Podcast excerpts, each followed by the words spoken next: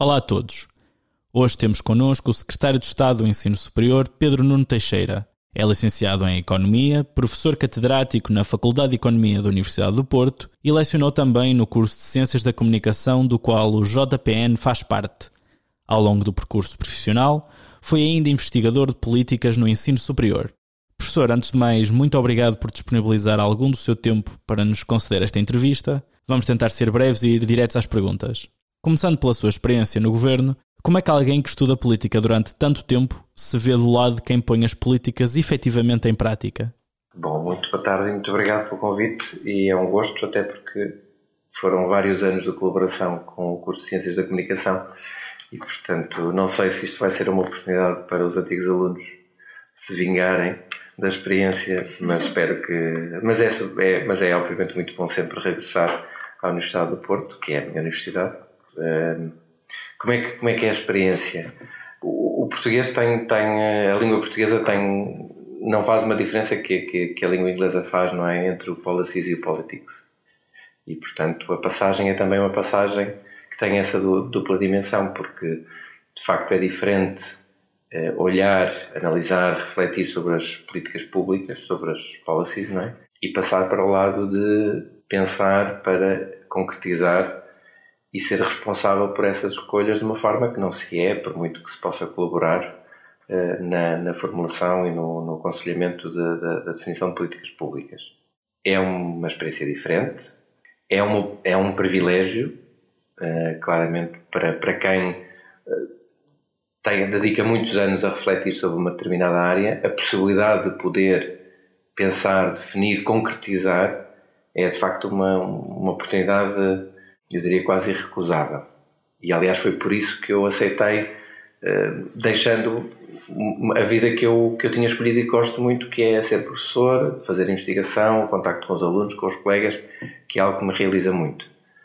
Eh, mas de facto era uma oportunidade de tentar contribuir para mudar, para melhorar aspectos num sistema que é não só um objeto de estudo há muitos anos, mas é também o sistema do qual eu faço parte e, portanto, tudo aquilo que de bom ou que de mau eu faça, depois vou também sofrer as consequências quando terminar esta experiência, por isso isso também me dá alguma.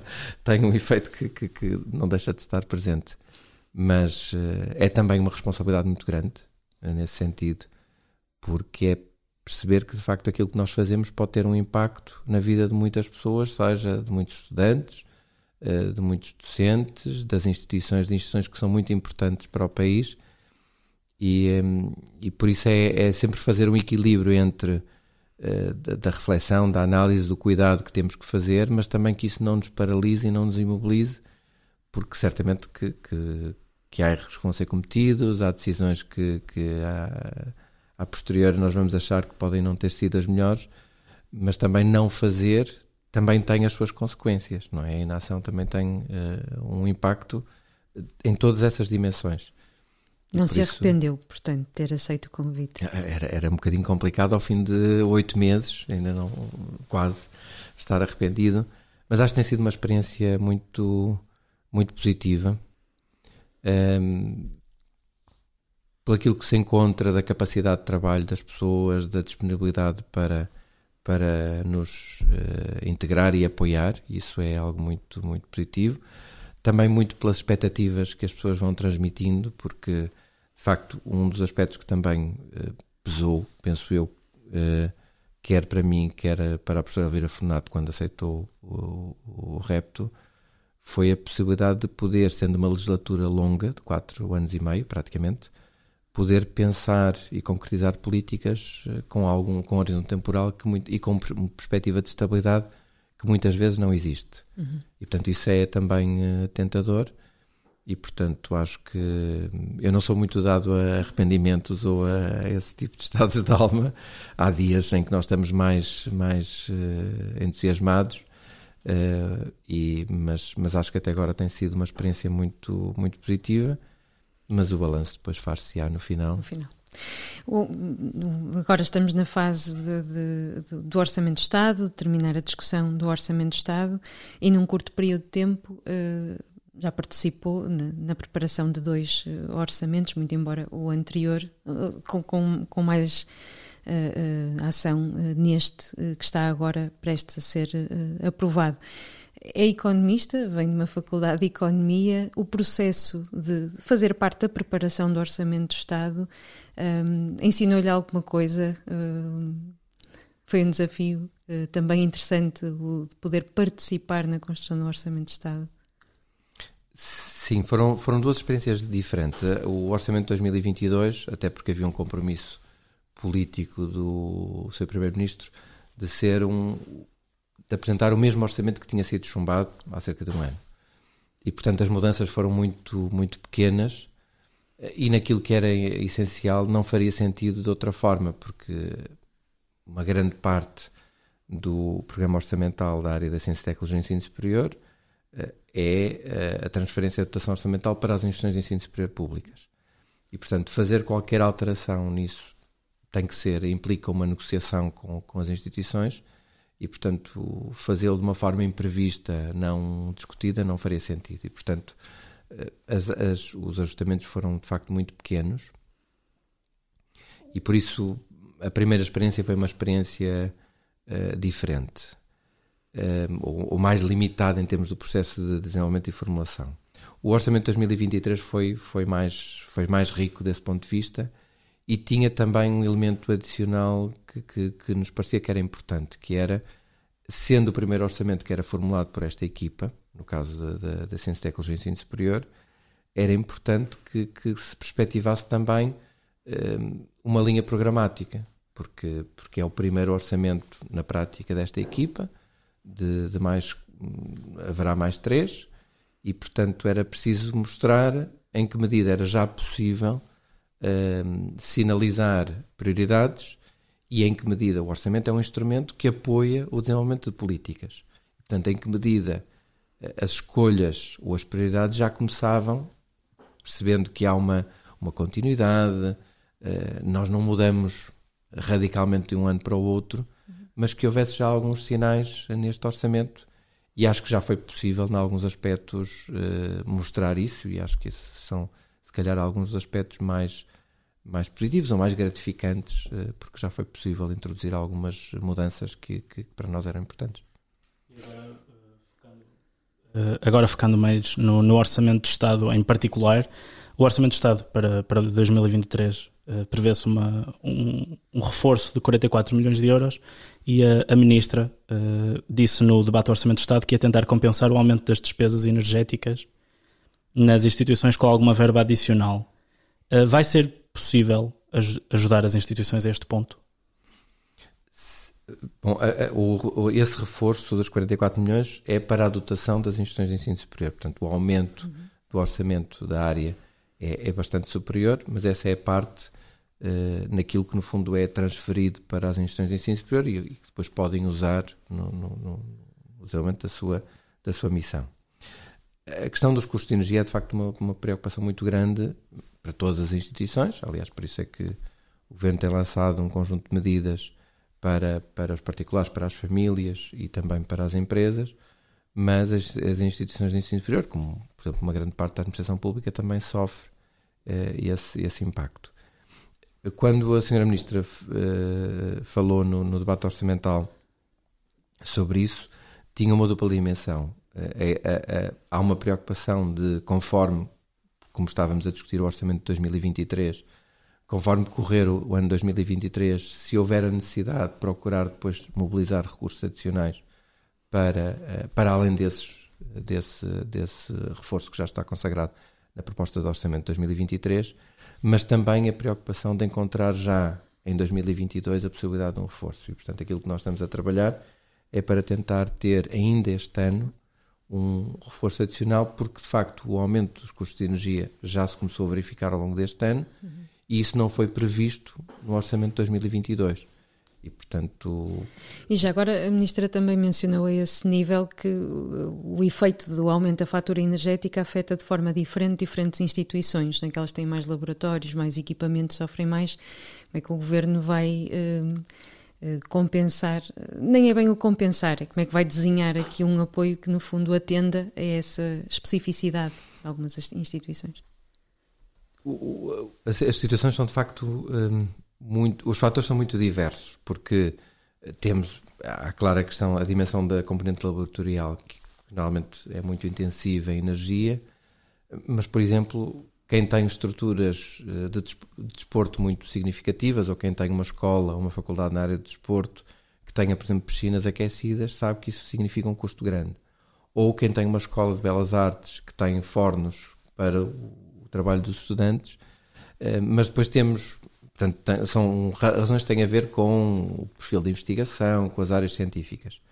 Mas, por exemplo, as instituições que estão mais localizadas no interior, onde as condições meteorológicas, em alguns aspectos, são mais adversas, também vão, vão notar isso. E, portanto, nós estamos a olhar para um conjunto de outros fatores, que inclui também aspectos que não têm a ver com isto, não têm a ver com as condições específicas de, de, de, das instituições, mas têm a ver, por exemplo, Uh, havia instituições que tinham contratos plurianuais e havia instituições que tinham contratos mais curtos. Havia instituições que tinham contratado com entidades diferentes. Contratos de energia, entende? Exatamente. Portanto, contratos quer para a parte da eletricidade, quer para a parte do gás. Onde há, de facto, situações também muito diferentes. E, portanto, nós estamos a analisar aquilo que foi, pedimos, aliás, uma, uma estimativa, quer ao Conselho de Reitores, quer ao Conselho de Coordenadores dos Institutos Superiores Politécnicos, que nos desse uma estimativa do que é que estava a ser este aumento de custo quer para dois, nestas duas dimensões, quer para 2022, quer para 2023, pela negociação que já estavam a fazer dos, ou renegociação dos contratos. Uhum. Um, e, portanto, aquilo que nós estamos a trabalhar é que o reforço tenha em atenção, esteja em linha com, com esse aumento de despesa que tiveram nesta, nestas áreas. Ok, muito bem. Quando olhamos para, para os objetivos da equipa governativa para neste, neste, Orçamento de Estado, temos coisas como revisão do modelo de financiamento, do modelo de acesso, do regime jurídico das instituições de ensino superior, temos o combate ao abandono escolar, temos programas de saúde mental, etc, etc. Este, este plano não será ambicioso a mais? Uh, isso, aliás, foi algo que foi, uh, de certa forma, o, o que foi discutido na, na audição parlamentar, onde aliás havia posições extremas que era mas quais são as reformas? Não há reformas? Ou então dizerem não, não, isto é tanta coisa que não, não sabemos como é que vão conseguir concretizar. Eh, eu, eu reconheço que o programa é um programa ambicioso, mas também eh, nada disso que é mencionado é pouco importante. Ou seja, tudo isso é importante e é premente, e de facto, nós deveríamos aproveitar o facto de termos uma legislatura com estabilidade e com tempo para discutir e tentar melhorar em todas essas frentes. Há frentes que foram sendo, eh, de certa forma, adiadas porque as condições, ou as condições políticas, ou as condições financeiras não eram as mais adequadas, mas parece haver um consenso alargado que, por exemplo, diplomas como o RGES, que foram aprovado, foi aprovado em 2007, portanto já há 15 anos, um, era, uma, era uma premência. Um, do ponto de vista de, de estatutos de carreiras, em alguns casos estamos a falar de ou de estatutos de carreiras, como seja o caso do ensino superior privado, que nunca existiu, e portanto o facto de até hoje não ter sido possível regulamentar as carreiras eh, docentes no ensino privado é uma preocupação, porque cria eh, margens de, de, de preocupação quer para os representantes dos docentes, quer para as próprias instituições privadas, e, portanto, havendo esta convergência de posições, faz sentido uh, avançar. Mas, por exemplo, o Estatuto da Carreira de Investigação Científica não é alterado desde 1999. O país e, sobretudo, o sistema científico era muito diferente em 1999. Eh, mas o próprio Estatuto da Carreira Docente Universitária e, do Ensino Politécnico também foi alterado pela última vez significativamente em 2009, portanto houve muita mudança desde então, portanto temos aí uh, esses fatores. Relativamente à questão do modelo de financiamento, o, o, modelo de financiamento na última versão simplificada, que é 2009, não é aplicado desde 2010. Nós este ano tentamos fazer algum um sinal na forma como foi distribuída a dotação das instituições de ensino superior uhum.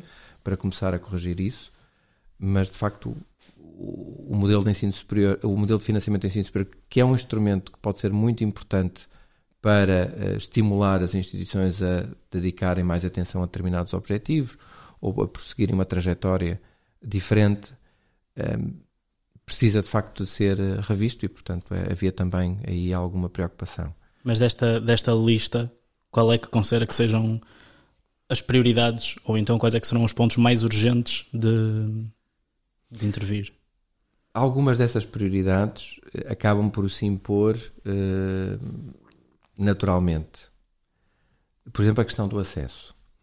Nós uh, tivemos, portanto, temos em, em vigor um, uma legislação do ponto de vista do sistema de acesso ao ensino superior que nos últimos três anos foi adaptada pelo contexto da pandemia.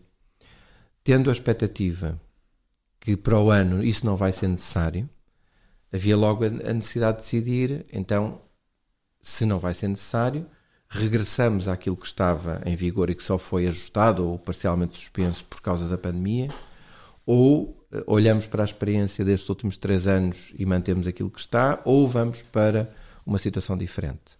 Estando, além disso, previsto no programa de governo a revisão do modelo de acesso ao ensino superior, não faria sentido em algo tão sensível, com tanto impacto em milhares e milhares de jovens e de famílias, fazer duas alterações na mesma legislatura em algo tão sensível. Portanto, fazer agora uma alteração que era fica o modelo da pandemia ou fica o modelo pré-pandemia e depois a seguir vamos pensar num outro modelo. E, portanto, a opção foi, tendo aqui que, que decidir e tendo um período temporal de alguns meses, vamos, vamos fazer, fazer já, um, fazer tudo de uma só vez. E, e, no debate uh, parlamentar também foi mencionado que seriam auscultadas uh, entidades como o grupo, o CISP, seguramente, sobre, sobre esta matéria.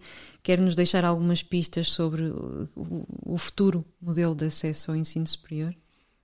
O Isso, de facto, ainda está em discussão. Portanto, a opção foi esperar pelo final da, da, do Concurso Nacional de Acesso da terceira fase, até porque este ano no fundo, nós passamos a, com a aprovação do programa de governo, haveria condições para alterar o sistema de acesso em maio, junho. Ora, não fazia sentido estar a mexer nessa altura, até porque os estudantes que se estavam a preparar para candidatar ao ensino superior tinham tido um ensino secundário em que todos os, os três anos do ensino secundário tinham sido três anos afetados pela pandemia, pandemia, portanto, já com muita incerteza e com muita perturbação. E, portanto, pensamos que era muito mais uh, adequado esperar pelo final uh, deste período, terminar o concurso nacional de acesso de 22-23 e depois iniciar essa discussão. E foi isso que foi feito. Portanto, houve uh, uma primeira reunião com os principais intervenientes no sentido de identificar aquilo que eram as preocupações mais prementes, uh, ou os aspectos que mereciam reflexão, melhoria, ajustamento, alteração. E depois foi iniciada uma ronda de uh, reuniões com todos os atores relevantes, portanto, Conselho de Reitores, uhum. Conselho de Coordenadores do Instituto Politécnico, do ensino superior privado, representantes dos estudantes, representantes dos pais, Conselho Nacional de Educação, Comissão Nacional de Acesso ao Ensino Superior. Portanto, nós temos estado a fazer uma, uma, um roteiro bastante intensivo de reuniões. A ideia é eh, apresentar um conjunto de elementos, de termos de referência, de, de preocupações a todas estas entidades, dar algum tempo para refletirem a forma como se posicionam face a essas preocupações ou face a essas dimensões do sistema de acesso e depois, eh, durante o mês de dezembro, fazer uma segunda ronda, onde aí nós avançaremos para uma eh, estruturação mais, mais eh, definida daquilo que, são, daquilo que serão as linhas do modelo de acesso a, a vigorar a partir do próximo ano. Já a partir do próximo ano letivo. Mas de uma forma muito concreta, se calhar eh, não pode já responder como é que vai ser o futuro modelo, porque ele está a ser ainda discutido, mas tentar termos aqui alguns exemplos de coisas que, na opinião da equipa uh, governativa, uh, devem estar no novo modelo de acesso. Isto é uma oportunidade para mudarmos aspectos tais como eu, eu, acho que é, é, prematuro avançar porque se nós dissemos, pedimos às, às, a estes parceiros que nos que refletissem e que nos dessem a sua posição, portanto, estar a avançar muito, eu acho que é estar a condicionar uma discussão que ainda está a meio. Um, o, o que é que nos parece que é importante? Parece-nos que é importante que o processo de diversificação das vias de acesso que foi ocorrendo ao longo dos últimos anos seja uh, mantido e seja, se possível, melhorado. Porque isso nos permitiu, isso nos permitirá trazer estudantes que tradicionalmente não viriam para o ensino superior e que nós podemos trazer e que precisamos, quer, e isso é importante, quer para, eh, para estes estudantes, porque isso lhes permite, permite uh, qualificar estes jovens, e em alguns casos até menos jovens, no sentido de que não têm apenas 18, 19, 20 anos, mas adultos que por circunstâncias pessoais por uh, condicionantes do ponto de vista financeiro, não puderam prosseguir estudos nessa altura, mas que mais tarde querem voltar a estudar. E isso era importante para os preparar para um futuro que vai exigir mais qualificação e mais formação e, portanto, vai ser mais exigente. Por isso é a melhor forma de os prepararmos para esse futuro. Mas é também importante para as instituições de ensino superior porque nós temos tendências demográficas que vão reduzir aquilo que é o perfil do estudante tradicional. E, portanto, é muito importante que as instituições de ensino superior tenham capacidade de diversificar uhum. uh, o, o, perfil dos estudantes que, que, que lhes chegam. Essa é uma dimensão que para nós é, é importante que, que, na revisão do modelo de acesso isso seja uh, salvaguardado e seja valorizado. Também era importante que naquilo que ficasse nós valorizássemos dimensões de equidade que são importantes. Eu diria equidade no sentido uh, horizontal, no sentido vertical. Ou seja, o que é que eu quero dizer com o sentido horizontal? Que nós tentemos tratar da mesma forma estudantes que têm características, ou candidatos que têm características semelhantes, e como é que nós reduzimos a desigualdade entre estudantes uh, que, tendo as mesmas características, muitas vezes não têm as mesmas condições no acesso, e como é que usamos os instrumentos de seriação dos estudantes nesse sentido mas também, uma lógica de equidade vertical, como é que nós tratamos estudantes que têm características diferentes. Nós temos tido um sistema que dá preferência na colocação aos estudantes com deficiência e parece-nos que era importante preservar isso e penso que será um consenso possível. Temos também dado essa preferência aos candidatos que são imigrantes, eh, lusodescendentes, porque nos parece importante valorizar isso na captação dessa, desse público para uh, o ensino superior em Portugal. Uhum. E também tem um tratamento preferencial. Porventura haverá outras situações de tratamento preferencial que se calhar se justificam menos e, portanto, esse é um, é um exercício de avaliação. Parece-nos que era importante também aproveitar esta oportunidade para simplificar alguns aspectos em termos do sistema, porque como o sistema foi sendo construído ao longo do tempo, houve medidas que foram sendo incorporadas uh, em, em, diferentes momentos temporais e, portanto, fazer esta revisão é também uma oportunidade para, em alguns casos, simplificar alguns aspectos. Por exemplo, uma preocupação que é, que é muito grande das, das famílias e dos estudantes quando se candidatam é que não percebem porque é que se candidatam no início de agosto e sabem dos resultados no início de setembro. Uhum. Porque, de facto, há um conjunto de grupos de candidatos, deficientes, imigrantes, os tais contingentes especiais, eh, que têm processos que são eh, mais complexos do ponto de vista da análise, porque têm documentação que precisa ser eh, validada, analisada, e, porque estes contingentes especiais são colocados antecipadamente, portanto, têm um, preferencialmente, todo o sistema fica bloqueado por causa desses. E, portanto, como isso demora várias semanas, é por isso que nós precisamos de quase um mês para fazer isso. Acho que podemos equacionar, por exemplo, autonomizar alguns desses contingentes, aqueles que, que for pertinente preservar, e, portanto, pode permitir, por exemplo, antecipar as, as colocações. Isso é uma, um aspecto que vale a pena discutir. Como é que podemos simplificar? Ou, ou, ou a antecipação do, do, do, despacho de vagas, que neste momento ocorre tipicamente durante o mês de junho e que nos parece que valia a pena também eh, simplificar a própria gestão dos, das vagas por parte das instituições. Portanto, há aqui vários aspectos, porventura alguns deles parecem aspectos mais técnicos que interessam mais às instituições que têm que gerir este processo e, e, tem aparentemente menos impacto nos estudantes. Mas depois tem impacto Mas depois na acaba por ter e, portanto, isso, isso vai ser relevante. No que toca às, às taxas, falou-se durante o debate do, do Orçamento de Estado que as taxas, há taxas e emolumentos com discrepâncias notáveis entre instituições. Vou dar o exemplo das taxas de entrega de, doutoramento, que tanto temos uma, uma Universidade de Trás-Montes e Alto Douro que não cobra qualquer valor por, eh, pela entrega de doutoramento, mas depois também temos uma Universidade da Beira Interior em que esse valor é de 725 euros. E durante o debate, a ministra Elvira Fortunato mostrou-se disponível para uniformizar, de certa forma, estes valores. A, questão aqui é se estes valores vão ser efetivamente uniformizados e de que forma é que, é que se pode uniformizá-los. Bom, eu, eu diria que há vários aspectos aí a considerar. O primeiro um, que é sempre o exercício uh, importante do, do, equilíbrio da autonomia das instituições. Uh, nós não podemos dizer que a autonomia das instituições é um valor muito importante, mas quando as instituições não se comportam da forma que nós gostamos, dizemos pronto, então vamos pôr em causa a autonomia das instituições. E, portanto, mas essa autonomia implica, como sempre, uma responsabilização por parte das instituições e, portanto, é preciso que esse, o exercício dessa autonomia seja um exercício que legitime e reforce essa, essa autonomia. E, e, portanto, se calhar o exercício que é preciso fazer é perceber qual é a racionalidade de algumas dessas taxas e elementos. Em que medida é que isso justifica? Ou seja, em que medida isso é algo adicional que justifica ser cobrado além da propina que está associada a cada ciclo de estudos? Uhum.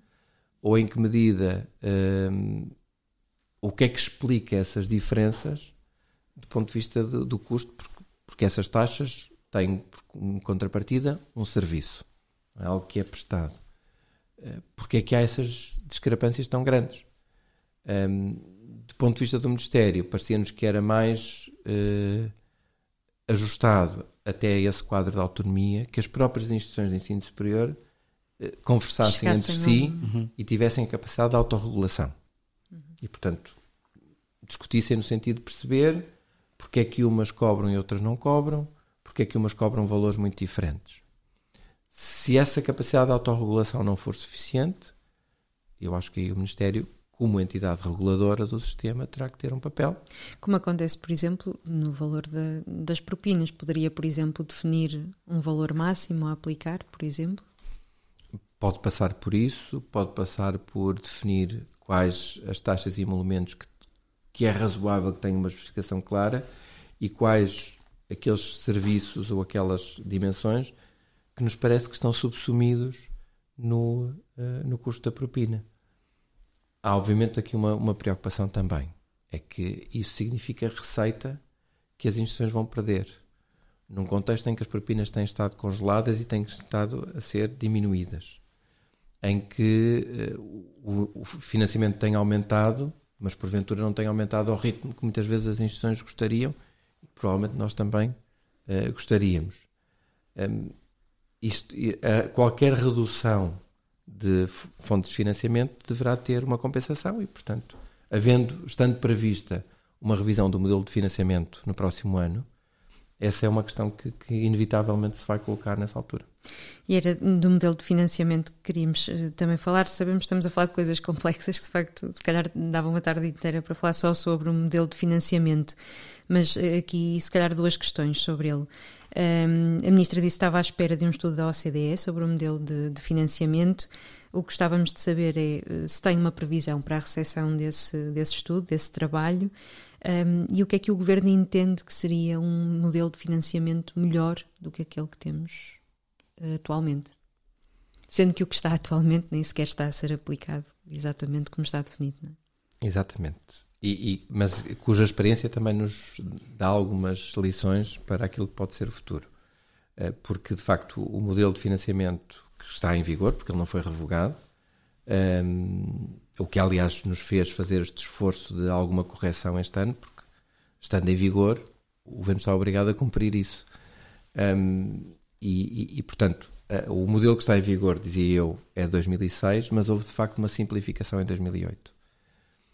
E, e, eu acho que essa é uma lição importante do ponto de vista da reflexão para o próximo ano, é que a experiência de muitos sistemas de financiamento do ensino superior diz-nos que modelos muito complexos eh, têm um efeito uh, muito limitado. Portanto, se nós tivermos muitos indicadores, uh, cada um destes indicadores tentando estimular as instituições num determinado objetivo, como se dermos muitos sinais, a mensagem perde-se. E, portanto, porventura faz sentido ter um modelo que não seja demasiado complicado. E eu, eu, eu, estou a dizer isto, isto pode parecer relativamente evidente, mas a tendência num sistema que é diverso entre si, em que as instituições são muito diferentes entre si, em que há áreas muito diferentes no sistema, umas que tenderão a sentir-se mais beneficiadas numa determinada linha e outras noutra, eh, pode ser, vamos tentar pôr muitos critérios para tentar agradar a estes perfis diferentes. E eu acho que isso seria uh, problemático. Portanto, eu acho que o sistema deve ser um sistema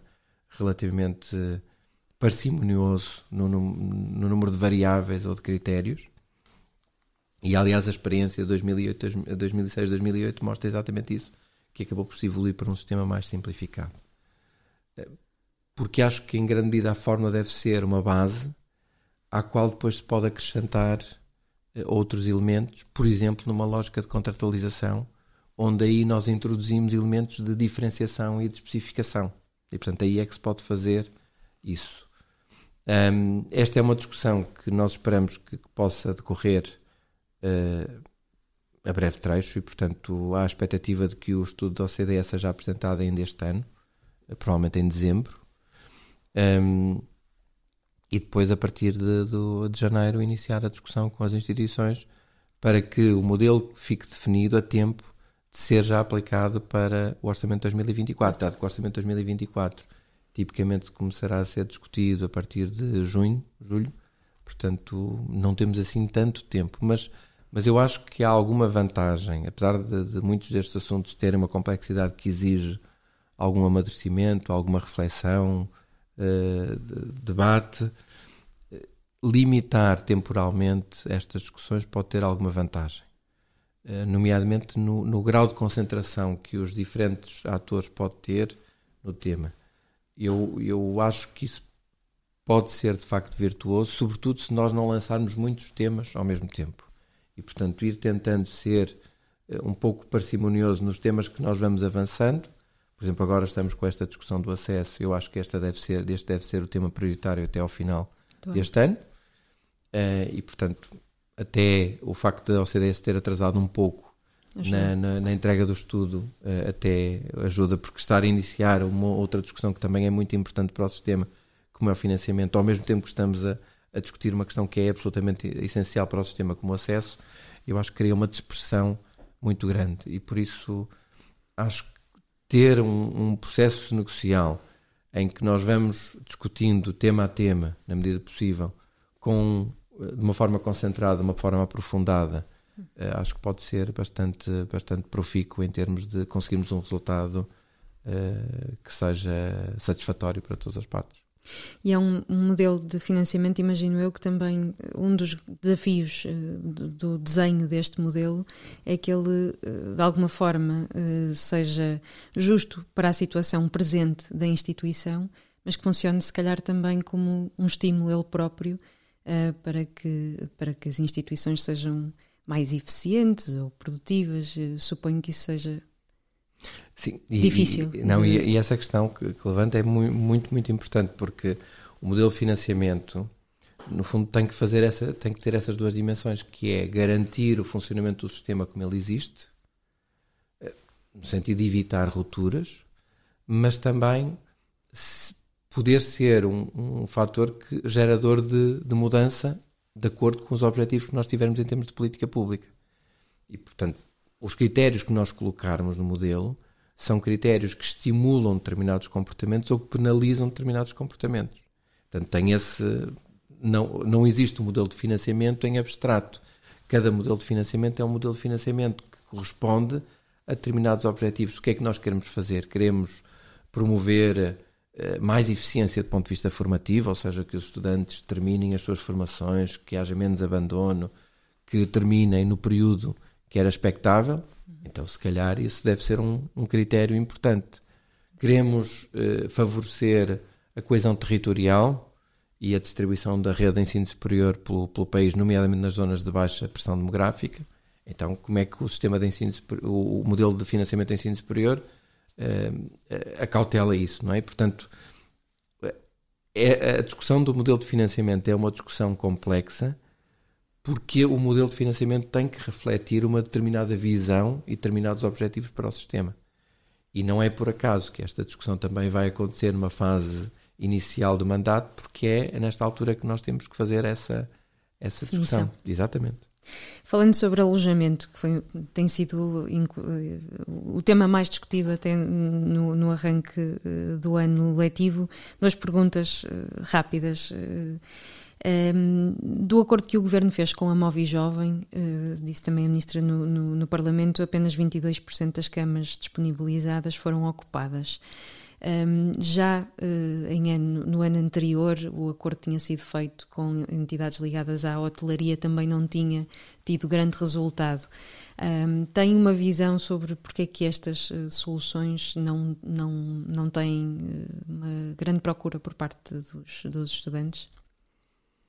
A questão do alojamento, de facto, foi uma questão que se impôs muito na agenda um, e que de certa forma, foi antecipada. Portanto, nós percebemos isso, e aliás, por isso é que houve algum reforço do ponto de vista do, do apoio em termos de ação social, porque depois de dois anos de pandemia em que as condições do ponto de vista do alojamento tinham, por, por fatores negativos, eh, tinham sido criado uma situação mais vantajosa para muitos estudantes deslocados, quer na, na, quantidade disponível de quartos, quer no preço médio desses quartos. Não sei se têm a noção, mas os, o, o, preço médio de quartos nas grandes áreas metropolitanas em 2021 era mais baixo do que era em 2018 ou 2019, exatamente pelo contexto da pandemia. Mas a percepção era, com a retomar muito forte do turismo, porventura muito mais forte do que muitos antecipavam, que isso ia ter necessariamente um impacto. E está a ter um impacto para, para os estudantes, como está a ter impacto para muitas outras camadas da população. Um, e, aí o trabalho foi em duas frentes. Há uma, uma, uma questão estrutural em termos do alojamento, que é a questão da construção das residências, e houve um esforço para que o Plano Nacional de Alojamento avançasse rapidamente. O processo de lançamento de candidaturas, das várias fases de avaliação até, até ao final da avaliação, foram cerca de sete meses. Terminamos a avaliação no final de julho, passamos as minutas de contratos durante o mês de agosto e no início de setembro estávamos a assinar os contratos dos, dos 375 milhões que estavam inicialmente uh, previstos. E como houve mais propostas aprovadas do que aquilo que era a dotação inicial, até porque foi feito um ajustamento em termos de preços por causa do, do aumento dos custos da construção, uh, o Governo fez o esforço para reforçar ainda mais com 72 milhões para que todas as propostas que, está, que tinham sido aprovadas em, ter, em sede de, de, de, painel de alto nível pudessem ser financiadas.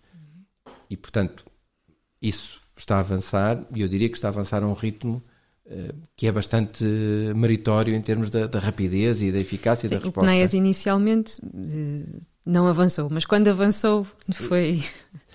Mas que salienta, aliás, um aspecto que é importante até do ponto de vista de, de, do financiamento do sistema, que é nós temos que trabalhar em termos de melhorar o financiamento ao nível do Orçamento de Estado, de financiamento base, mas temos que ser capazes também de mobilizar outras fontes de financiamento que complementam estas, o, o financiamento do ensino superior e no caso do alojamento do ensino superior, se não tivesse sido o PNAES, se não tivesse sido o apoio que o PRR Exatamente. está a dar ao PNAES, eh, a situação seria bem mais difícil. Depois há a questão de nós percebermos que apesar do PNAES, eh, apoiado pelo PRR, admitir como elegível eh, obras que já estavam em curso, e portanto há várias que ou já estão a ser concluídas ou vão ser concluídas durante o ano letivo 22-23 ou 23-24, há outras que só vão arrancar agora.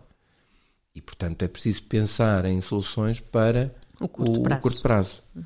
E portanto aquilo que foi feito foi contactar todas as instituições com as quais nós tínhamos já protocolos, portanto que o Ministério da Ciência Tecnologia e Ensino Superior tinha assinado protocolos em 2020 e 2021 tirando partido exatamente de uma condição mais favorável em termos de alojamento, que tipicamente não era para estudantes, mas que poderia aproveitar essa oportunidade.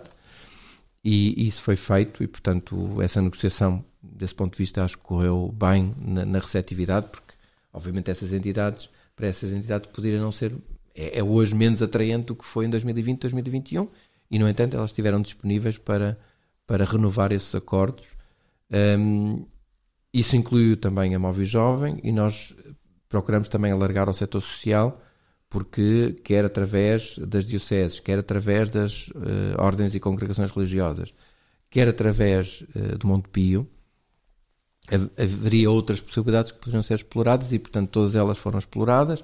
Há algumas que ainda estão em fase de, de assinatura de protocolo ou definição dos termos, mas a nossa preocupação é não só para 2022, 2023, mas certamente também para pelo menos 2023, 2024 e portanto é preciso já estar a trabalhar para... Quantas camas representam esses, esses protocolos que serão ainda Nós ainda não temos, em alguns casos, números, porque sobretudo também é difícil algumas destas entidades, porque agregam dezenas ou centenas de outras entidades, perceber o que é que, o que, é que cada uma vai mobilizar em termos de quartos.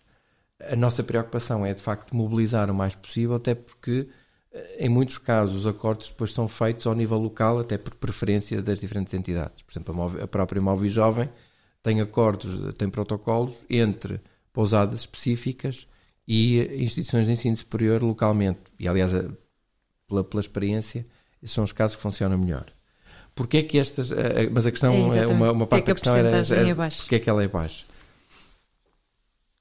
Eu acho que há aqui uh, vários fatores. Eu acho que há um que pode ser de desconhecimento, porque, sobretudo no caso dos estudantes de primeiro ano, se calhar muitos deles não tinham presente essa, essas possibilidades, e isso nós temos estado a trabalhar, nomeadamente de divulgação através das federações académicas, das associações académicas, que podem ter aqui um, um papel muito importante de, de, de, circulação dessa informação, e de, porque muitas vezes recebem essas, essas solicitações por parte dos novos estudantes.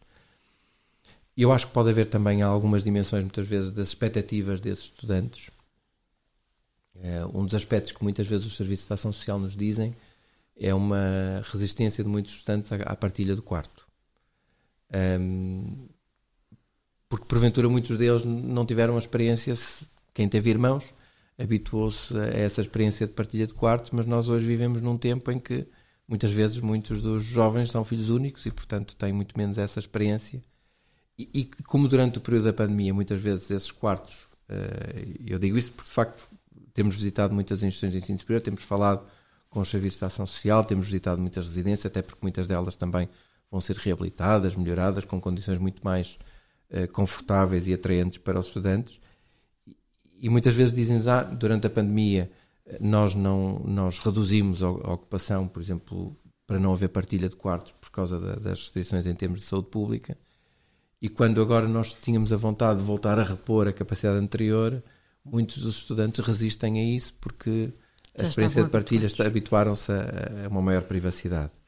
E de facto, muito do esforço que o, que o PNES também vai fazer é criar condições nas residências atualmente existentes muito, muito melhores do que aquelas que existiam. Porque de facto as expectativas que nós hoje temos em termos de conforto, de privacidade, de espaços de convívio, é, é, muito diferente daquela que existia há, há 20 ou 30 anos, quando, ou mais, quando muitas destas residências foram construídas. E, portanto, há também aqui um, uma adaptação. Nós, nós, se calhar, não nos apercebemos disso uh, porque, porque vivemos nessas realidades imersos cotidianamente. Mas as condições que nós temos em termos de salas de aula, em termos de espaços, etc., são muito mais uh, confortáveis do que eram há 30, 40 anos. E aquilo que há 30, 40 anos era aceitável porque eram as condições que eram possíveis, nós hoje temos padrões de exigência, de conforto, de qualidade, de eh, acesso, por exemplo, do ponto de vista tecnológico, etc., que são diferentes, não é? E, portanto, eu acho que também reflete essa dimensão. Portanto, não há, não é no sentido de censura, é uma constatação. Nós hoje esperamos padrões de, de, de, de, conforto bastante mais elevados e, portanto, eu acho que isso se reflete também nessa dimensão. Vamos avançar. Professor, há outro, há outro tema que também está na ordem do dia, vamos chamar-lhe assim, que é inevitável, que, foi, que são os, os doutoramentos dados por uh, politécnicos. A 24 de junho o Parlamento aprovou na generalidade a possibilidade destas instituições darem, darem o grau, concederem o grau de doutor e das instituições adotarem a designação de universidades politécnicas. No entanto, no debate do orçamento, o, o professor mostrou-se um bocado crítico desta, desta possibilidade, por poder, uh, e cito, uh, conduzir a um sistema mais estratificado e homogeneizado. Queres, queres explicar esta, esta visão? Eu posso dizê-lo de uma forma assim muito sucinta, eh, porque aliás isso era uma. A pergunta surgiu porque, portanto, aquilo que aconteceu no dia 24 de junho é que os partidos votaram por unanimidade, eh, sendo que o que isso significa é que os, os, os, vários documentos baixariam à Comissão de Educação e Ciência para apreciação na especialidade, onde agora estão a ser analisados, para depois haver depois uma votação final. E, aliás, algumas das intervenções nesse debate inicial frisaram isso. Ou seja, o votar era um viabilizar para que isto fosse discutido, uhum. mas que não deveria ser interpretado que necessariamente estariam de acordo com todos os aspectos que estavam a ser mencionados nos vários documentos, porque aquele que tem mais visibilidade é a Iniciativa Legislativa de Cidadãos, mas há dois diplomas, um do Grupo Parlamentar do Bloco de Esquerda e outro do Grupo Parlamentar do Partido Comunista Português, eh, que têm algumas diferenças até do ponto de vista das suas implicações financeiras e, e das carreiras.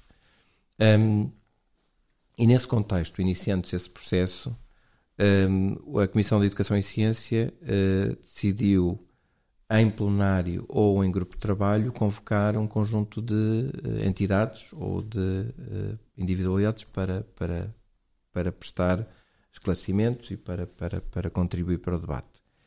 E, e eu fui solicitado e, portanto, eu estive nisso e, e, nessa sessão pude exprimir de uma forma um bocadinho mais alongada aquilo que eu acho que, que é, que é a minha posição e que é a posição consensualizada uh, do, da atual equipa do Ministério da Ciência, Tecnologia e Ensino Superior. Um, e, portanto, a questão que foi colocada no, no debate foi um pouco no seguimento de, de, da minha presença e de alguns aspectos que eu tinha mencionado, tentar, no fundo, retomar esse debate.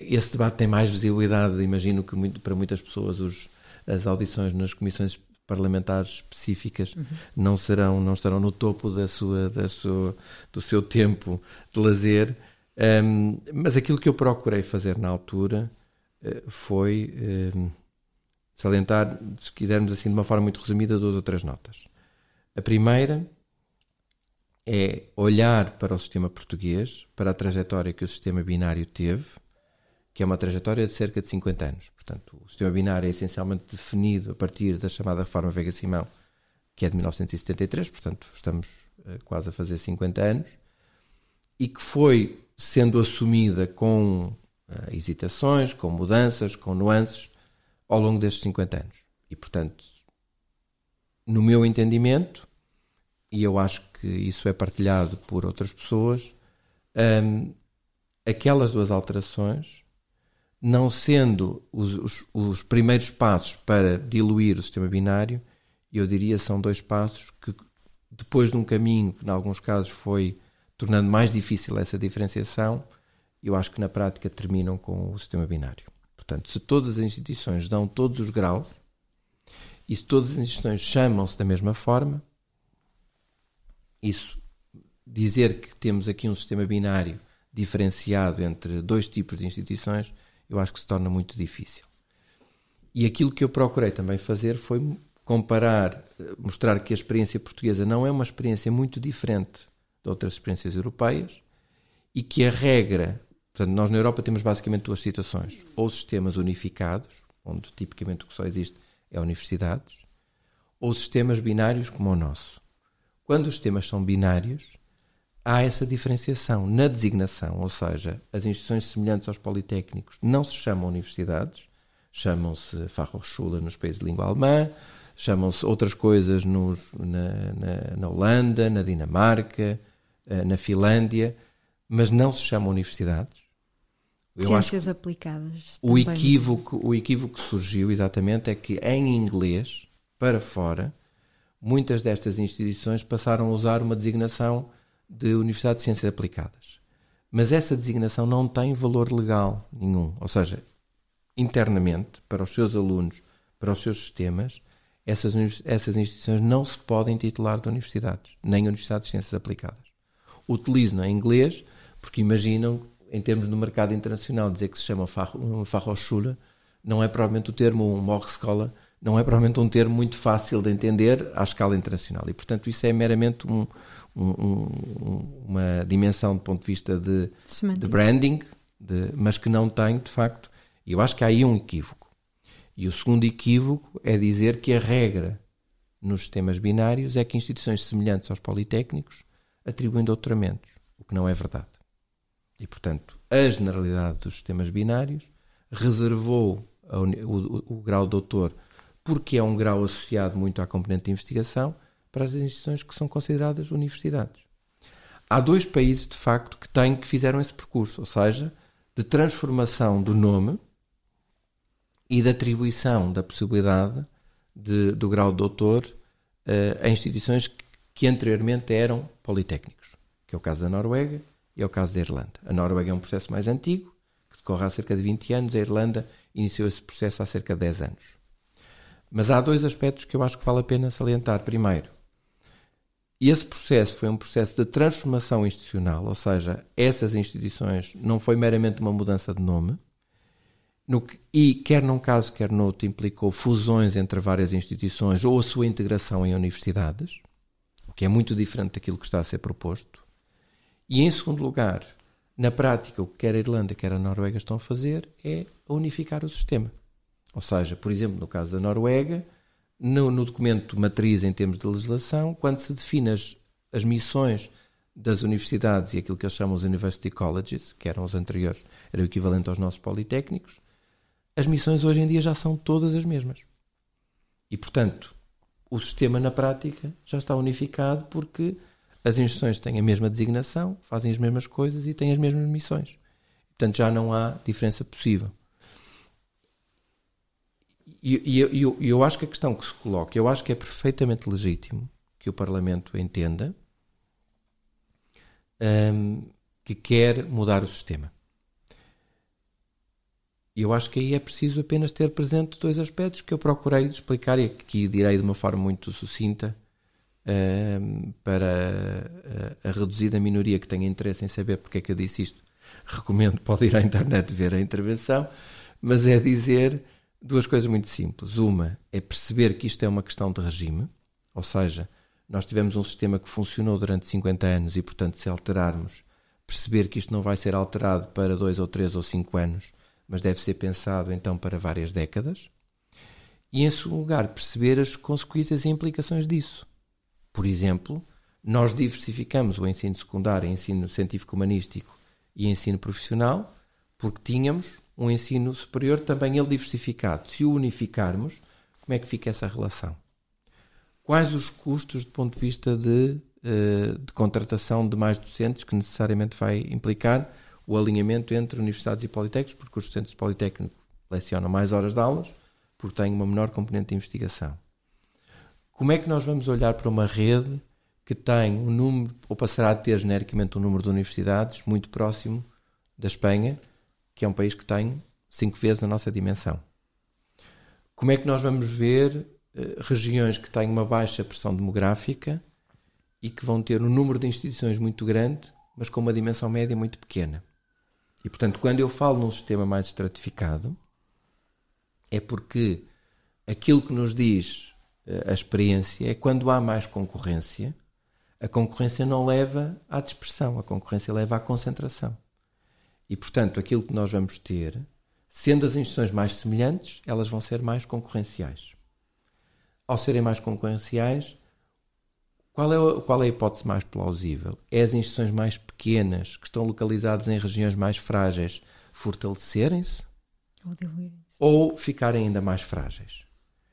Eu não acho crível, mas posso estar enganado, mas o futuro dirá, se isso acontecer, que sejam as instituições mais fortes, com uma intensidade de investigação, com mais capacidade de investigação, que sejam ameaçadas por instituições que apenas recentemente passaram a assumir a investigação como uma prioridade.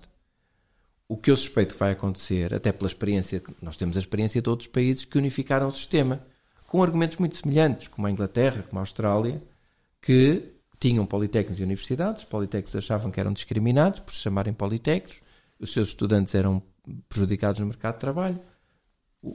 Os países, estes dois países unificaram o sistema e passaram todos a chamar-se universidades. Agora a designação entre universidades velhas e universidades novas e as ditas universidades novas, antigos politécnicos, queixam-se que são prejudicados porque são universidades novas.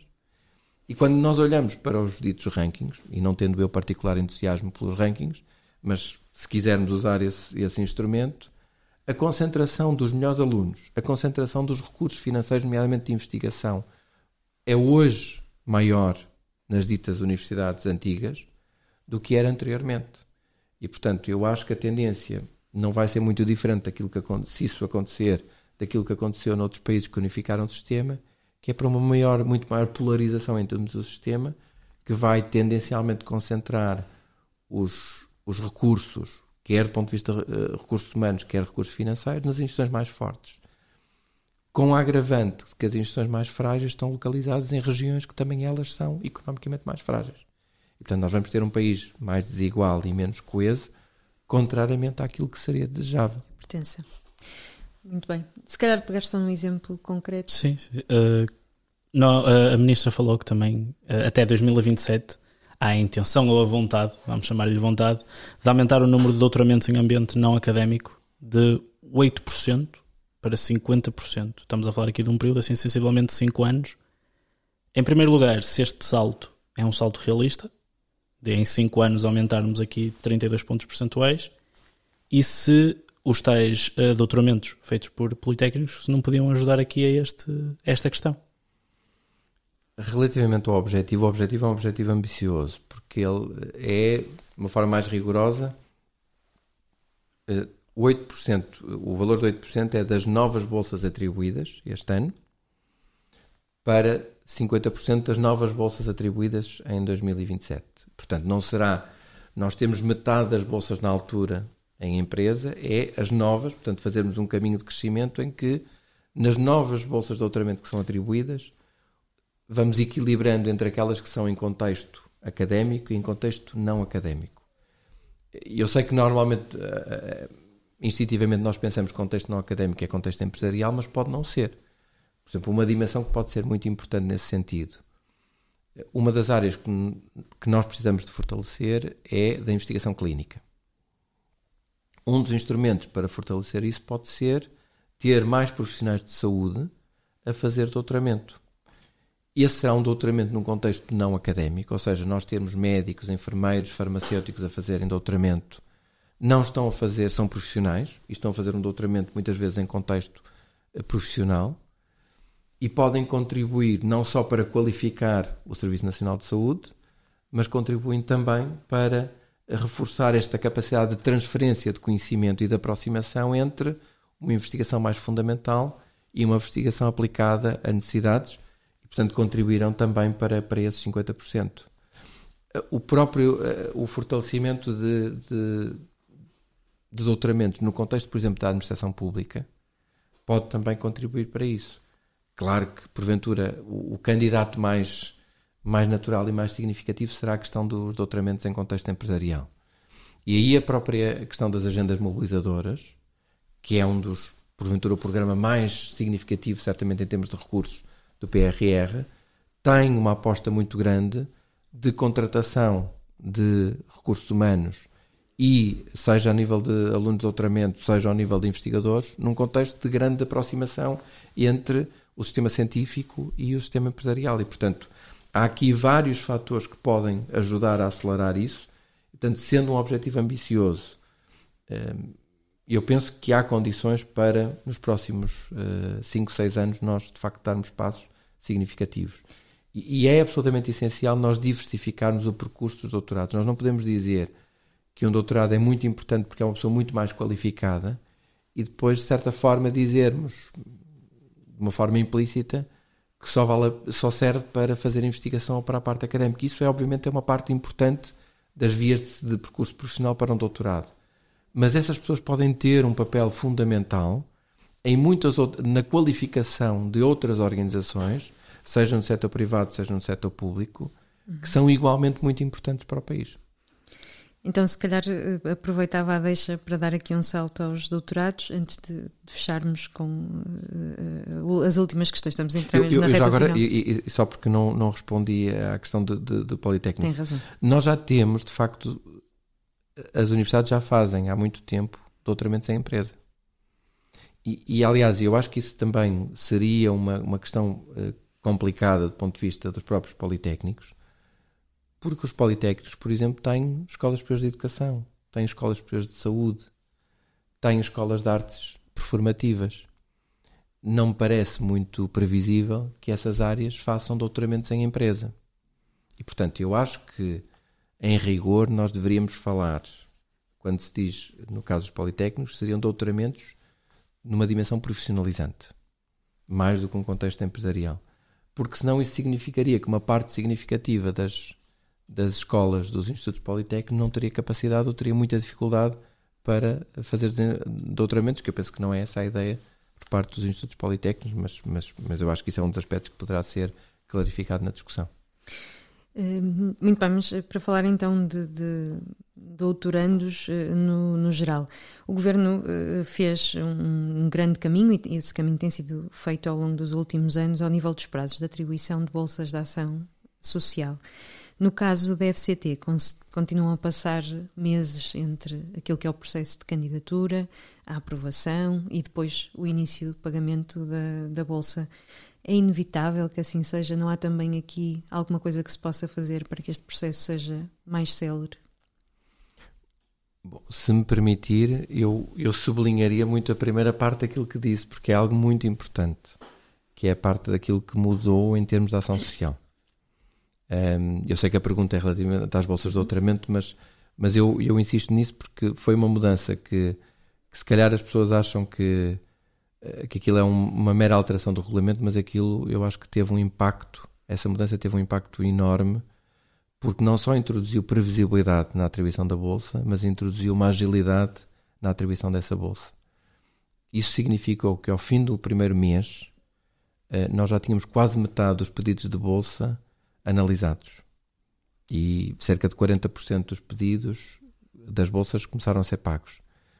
Isso contrasta com uma situação que há 4 ou 5 anos nós teríamos 6, 7, 8% dos, dos processos analisados no mesmo período.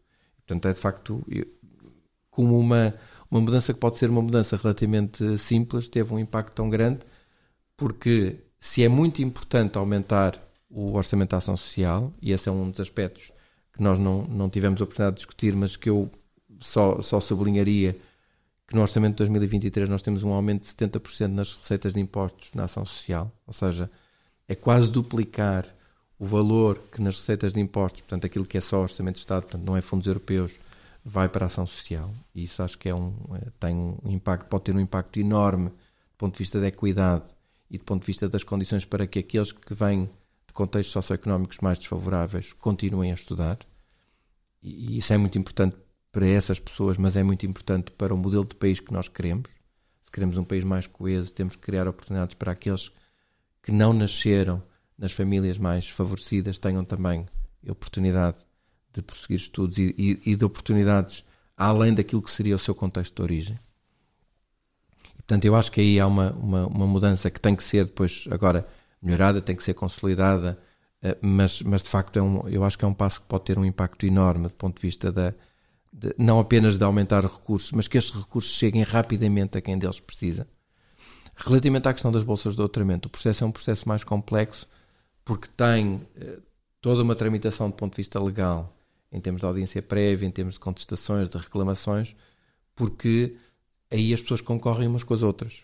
Enquanto que no caso da ação social, se as pessoas verificam os critérios de elegibilidade, passam automaticamente a beneficiar da bolsa. Uhum. No caso das bolsas de doutoramento, o número de bolsas é um montante definido.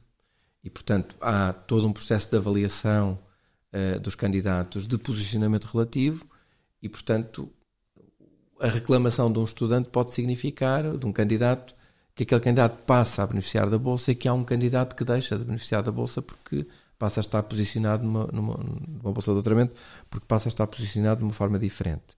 E, portanto, há de facto aqui um, um processo que também é um processo que tem alguma complexidade do ponto de vista uh, burocrático, porque uma parte significativa, aliás, como, como estava implícito na, na, pergunta que há pouco fizeram da questão dos doutoramentos uh, em contexto não académico, é porque uma grande parte deste financiamento tem, decorre de fundos europeus. E, e a questão de, de, de promover uh, os doutoramentos em contexto não académico foi também algo que decorre ou que foi reforçado pelo, pelo, pela discussão entre o Estado português e a Comissão Europeia para o novo eh, quadro financeiro plurianual. E por isso, como isto também tem eh, uma fonte de financiamento que é relativamente exigente do ponto de vista da verificação de um conjunto de procedimentos, torna isso mais, mais, eh, mais moroso.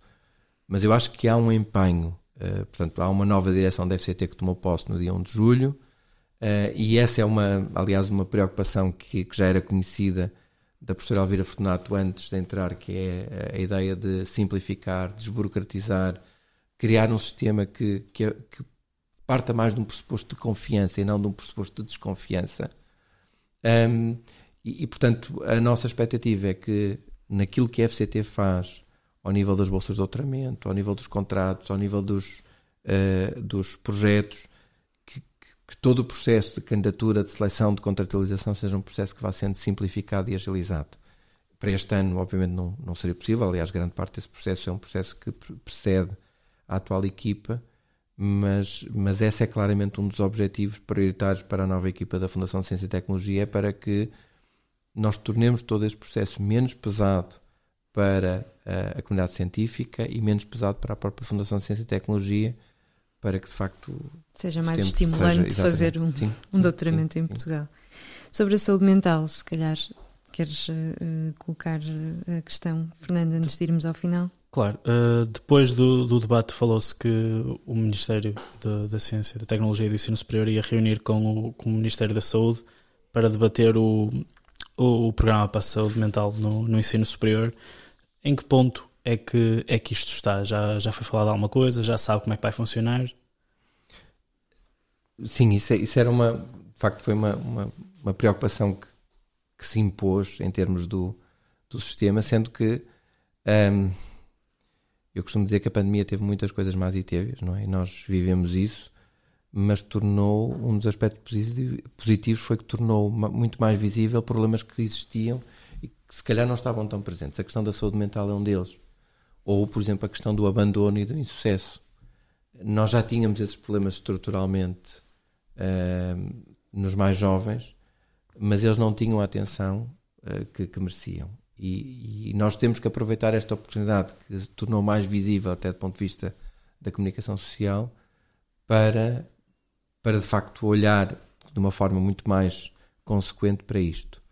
Um, eh, nós estávamos já há algum tempo em, em, discussão com o Ministério da Saúde, até porque havendo um plano nacional de saúde mental, não faria sentido que o Ministério da Ciência e Tecnologia e Ensino Superior tivesse uma iniciativa que fosse desgarrada daquilo que já estava a ser definido em termos de, de, de orientações de saúde para, para todo o sistema. Um, com a mudança de equipa no Ministério da Saúde, isso obrigou a alguma, uh, alguma paragem, mas de facto nós já tivemos reuniões quer com a nova equipa da saúde, quer mesmo com, com a coordenação do Plano Nacional de Saúde Mental, e portanto aquilo que nós agora, portanto isto sendo para 2023, o nosso objetivo é quanto mais depressa melhor e, portanto, pelo menos avançar em termos de definir. E, portanto, aquilo que nós vamos fazer agora é um pequeno grupo de trabalho que junte uma equipa, uh, pessoas indicadas pelo Plano Nacional de Saúde Mental e pessoas indicadas pelo Ministério da Ciência, Tecnologia e Ensino Superior, prioritariamente pessoas que estejam habituadas a trabalhar em saúde mental com esta faixa etária e com este perfil uh, da população, e do lado do ensino superior, pessoas que estejam eh, da, há uma rede dos centros de apoio psicológico das instituições de ensino superior que tem uma experiência de muitos anos de trabalhar com esta população e, portanto, perceber o que é que fará mais sentido em termos de concretização. Um, porque, sendo isto um tema muito importante, também é importante que ele seja tratado de uma forma que não seja uma forma uh, voluntarista, ou uma forma muito pouco estruturada. Ou seja, o objetivo é fortalecer aquilo que de bom está a ser feito, replicar aquilo que de bom está a ser feito numas instituições para outras um, e, e, e, sobretudo, apostar numa lógica de uh, prevenção e promoção da saúde mental. Nós não temos, daquilo que nos dizem os especialistas, é que nós não temos, uh, de uma forma alargada, problemas graves de saúde mental na forma como os, os especialistas olham para isso. Agora, esta idade, a, a, passagem para a idade adulta e os primeiros anos da idade adulta são muitas vezes o período onde emergem as doenças psiquiátricas mais graves, a esquizofrenia, a bipolaridade, e portanto é muito importante, até pela proximidade que o ensino superior tem relativamente aos mais jovens, que tenha este olhar atento e a capacidade para eh, identificar, diagnosticar e depois encaminhar para os serviços que tratam de doença mental grave. O que nós temos em muitos casos são um, problemas de ansiedade, de dificuldade de lidar com o stress, muitas vezes associados a, a, um, a, um, período que é um período de grandes mudanças na vida dos, dos jovens, porque é a mudança do ensino secundário para o ensino superior, muitas vezes a mudança de cidade, o facto de estarem longe uh, da sua família, dos, dos seus amigos, do, do seu ambiente natural é, a adaptação a um contexto que é um contexto muitas vezes muito mais exigente do ponto de vista de estudo.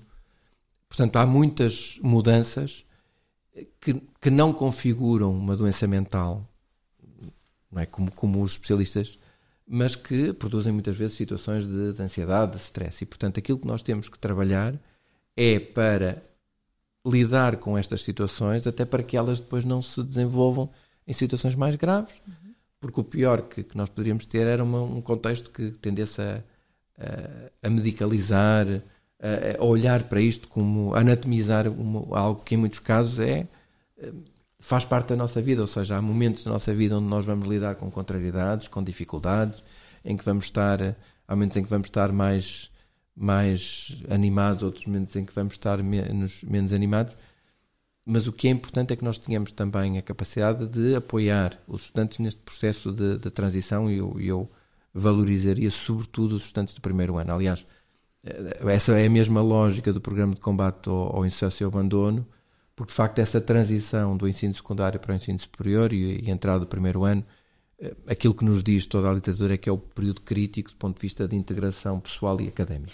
Mas se esse grupo de trabalho ainda está a ser constituído, isso quer dizer que estas respostas, isto no que diz respeito à, à saúde mental, ainda vão demorar a chegar ao terreno? A nossa expectativa era que eh, no início de 2023 nós tivéssemos o desenho definido para lançar o edital de candidaturas. E, portanto, para, para, para estar definido o que é que o que nós vamos avançar em termos de, de como é que como é que nós vamos concretizar esta preocupação em termos do programa de saúde mental? É Candidaturas é... de projetos uh, associados à, à, promoção da saúde mental? Eu, eu penso que é, o, o, modelo concreto acho que vai depender também daquilo que nos disser um, ehm, eh, esta, esta equipa de, de, de, pessoas com experiência, quer do lado da saúde mental, quer do lado uh, de, dos, dos, do acompanhamento psicológico no ensino superior, eh, que pode passar ou por um processo de candidaturas por parte das instituições de ensino superior ou pela, pela criação de equipas que sejam apoiadas e financiadas dessa forma e que possam atuar em colaboração com entre o Serviço Nacional de Saúde e as instituições de ensino superior. Eu, eu não fecharia a partir do modelo, um, ehm, porque eu acho que vai depender muito do que é que, do que, é que resultar desta, desta conversa. Mas a, a, a ideia de criar um grupo de trabalho não é eu sei que muitas vezes a ideia de criar um grupo de trabalho até se costuma brincar, não é? Quando não se quer resolver nada, cria-se um grupo de trabalho, não é? Mas é, mas é de facto poder juntar eh, conhecimento e experiência de duas áreas que, que, neste caso são absolutamente críticas. Uma é de quem está habituado a lidar na perspectiva da psiquiatria com os problemas da saúde mental e quem está tem esta, toda esta experiência de proximidade de acompanhamento que é aquela dos gabinetes de apoio psicológico já existem em muitas instituições de ensino superior e, portanto, vai ser essa a, a missão e não acho que seja uma missão que justifique uh, muito mais do que um ou dois meses de, de, de reuniões. Para fechar. Uh, professor, última pergunta mesmo, que a hora já vai, já vai tardia. Uh, gostava, gostávamos de perguntar se, se o professor gostaria de ser estudante do ensino superior neste momento em Portugal. Ou de outra forma, se acha que é bom ser estudante do ensino superior neste momento em Portugal? Não só acho, como estou a fazer os possíveis para que seja ainda melhor. e portanto, aliás, se, se, eu não se eu não achasse isso, não não teria entusiasmo naquilo que estou a fazer. É porque convictamente eu acho que, que a melhor, o melhor instrumento que nós hoje temos nas sociedades contemporâneas para dar oportunidades às pessoas e sobretudo para dar oportunidades para que o futuro daqueles jovens seja melhor do que foi o dos seus pais em muitos casos, é a formação superior.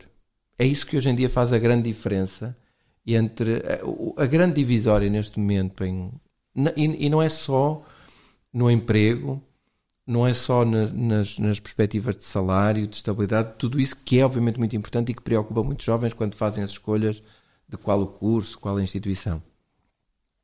Mas um dos aspectos que, que é muito interessante é que quando nós olhamos para as, os inquéritos de valores, por exemplo, como o inquérito europeu de valores, é que mesmo quando nós, por exemplo, fazemos perguntas sobre a participação cívica, sobre a participação política, sobre a tolerância face aos imigrantes, face àqueles que são diferentes de nós, a grande diferença é entre quem tem formação superior e quem não tem formação superior, seja nos mais velhos, seja nos mais novos. E, portanto, de facto, a, a formação superior muda-nos no sentido que nos dá oportunidades. E aquilo que eu vejo, aquilo que eu vi ao longo destes anos todos com os meus, com os meus alunos, mas é aquilo que eu vejo também em muitas instituições, muitas vezes quando vou e há, um, por exemplo, um encontro de antigos alunos. o testemunho deles é um testemunho muito, muito vincado de como a sua vida foi diferente para melhor, porque puderam fazer uma formação superior. E pessoas de gerações muito diferentes. Mas se o professor fosse aluno em dois, no ano letivo 2022-2023, se o professor fosse aluno do ensino superior, estava satisfeito? Eu acho que, por definição, os alunos não devem estar satisfeitos, porque se eles estivessem sempre satisfeitos, aliás, eu acho que, por regra, nós nunca devemos estar totalmente satisfeitos, porque é isso, essa insatisfação que nos faz mudar, que nos faz repensar, que nos faz melhorar. E eu acho que também, olhando, também temos que olhar de uma perspectiva crítica para essa insatisfação para perceber temos assim tantas razões para estar insatisfeitos ou temos aspectos que nos podem deixar, nos podem animar e dar esperança para que, para que as coisas possam ser melhores. E eu acho que há, em muitas dimensões, uma realidade que é hoje no ensino superior muito melhor do que era há 20 ou 30 anos. A preocupação, por exemplo, com o sucesso dos alunos a preocupação com o acompanhamento dos alunos é hoje muito mais significativa do que era no ensino superior há 20 ou 30 anos. A qualidade científica da formação superior é hoje muito superior àquilo que era há 20 ou 30 anos. E, portanto, em muitas destas dimensões, a qualidade dos espaços, as condições de, de ensino-aprendizagem são hoje muito melhores do que eram há 20 ou 30 anos simplesmente hoje os desafios são novos. Ou seja, não é pelo facto de nós termos feito um, um determinado percurso que nós vamos dizer, pronto, agora vamos descansar. Não. Os desafios que nós temos no sistema de ensino superior hoje são desafios igualmente complexos, porque são desafios de um sistema que é hoje um sistema muito mais maduro, um sistema que cresceu, que, por exemplo, pela primeira vez na nossa história, nós temos um nível de qualificação dos mais jovens que está acima da média da União Europeia e da OCDE. Historicamente, nós estávamos muito abaixo. Isso dá-nos perspectivas de futuro, até enquanto país, mas isso não nos deve descansar, deve-nos estimular para dizer se nós conseguimos fazer todo este percurso e melhorar do ponto de vista quantitativo, agora nós temos que melhorar do ponto de vista qualitativo. E, portanto, temos, devemos continuar a trabalhar para quê? Para ter um ensino de mais qualidade, para darmos oportunidades àqueles que ainda não as têm, para eh, que, que, que, o, que, este percurso seja um percurso reconhecido e valorizado pelo mercado de trabalho. E, portanto, os, os desafios são muitos, mas é a minha, a minha confiança e a minha esperança tem a ver com o facto do sistema de ensino superior português e do país, porque é também disso que se trata, ter conseguido fazer progresso ao longo dos últimos 20, 25, 30 anos muito significativos, sobretudo quando comparado com outros países. E, portanto, se nós formos capazes de fazer isso, eu acho que temos que ter a esperança e temos que ter a ambição de fazer igualmente bem nos próximos 20 anos. Professor, muito obrigado. Muito obrigada. Muito obrigado, eu.